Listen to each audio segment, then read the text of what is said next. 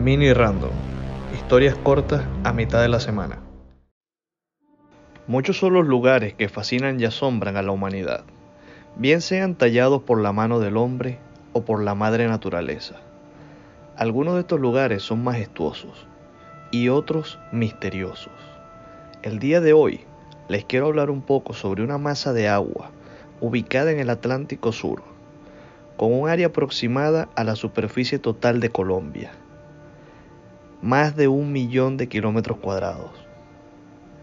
Esta masa se extiende desde Puerto Rico hasta Miami, de Miami a las Bermudas y de las Bermudas a Puerto Rico, creando así un triángulo equilátero. Y de aquí es de donde proviene su nombre, el Triángulo de las Bermudas. El 5 de diciembre de 1945, cinco bombarderos TBM Avenger de la Marina Americana despegan desde Fort Lauderdale. Según transcripciones, se escuchaba al teniente decir, creo que estoy volando sobre los callos de Florida, pero el mar no tiene el aspecto que debería tener. Luego de esto, la comunicación se pierde. Minutos más tarde, tres aviones de rescate salen a su búsqueda. Uno de ellos era el PBM-5, con 13 personas a bordo. Luego de una llamada de rutina, nunca más se supo de él. Ahora, la búsqueda pasó de ser de 5 aviones a 6 y de 14 personas a 27. Esta misma búsqueda se extendió por varias semanas, sin encontrar absolutamente nada, ni escombros ni cuerpos, nada. Tres años más tarde, ocurre otro incidente, en febrero de 1948. Desaparece una aeronave modelo Tudor llamada Star Tiger con 31 pasajeros. En enero del año siguiente desaparece otra aeronave del mismo modelo llamada Star Aerial. Ambas eran pertenecientes a la British South American Airways.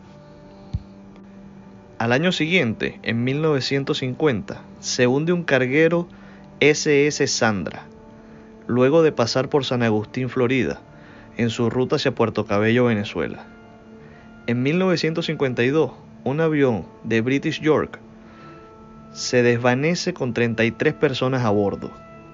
La última desaparición fue reportada en 2017, cuando un pequeño avión bimotor que transportaba cuatro ciudadanos americanos desapareció en el trayecto Puerto Rico-Miami sin dejar ningún tipo de huella. Y así puedo continuar con más de dos docenas de naves desaparecidas. Y a pesar de que esto de las desapariciones parezca un fenómeno moderno, no lo es. El mismo Cristóbal Colón, el 8 de octubre de 1492, anotó en su diario haber visto extrañas luces, tanto dentro del agua como flotando sobre ella. De hecho, los pobladores originarios de estas costas e islas tenían la creencia de que ciertos espíritus rondaban estas aguas. Además de todo esto, existen decenas de historias de marineros entre el siglo XVI hasta principios del siglo XX con relatos similares a los de Colón. Barcos a la deriva, sin ninguna tripulación, luces y extrañas desapariciones. Ahora, ¿Cuál podría ser la explicación más plausible para estos fenómenos? De hecho, existen varias, desde las más alocadas hasta las más científicas. Entre las teorías más locas podemos encontrar algunas como esta, que la ubicación de la Atlántida se encuentra en esta área, que es una base extraterrestre, que hay un agujero negro o un portal interdimensional, y que este es el hogar del monstruo marino conocido como el Kraken. Por otra parte, la ciencia brinda otras explicaciones, tales como errores humanos, cambios meteorológicos, variaciones magnéticas, neblina electromagnética y explosiones de metano.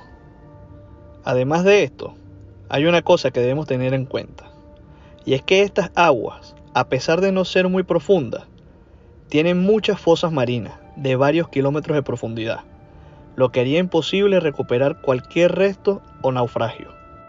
En fin, sea cual sea la razón por la que ocurren estos fenómenos, sigue siendo un total misterio para todos nosotros los mortales, o para casi todos.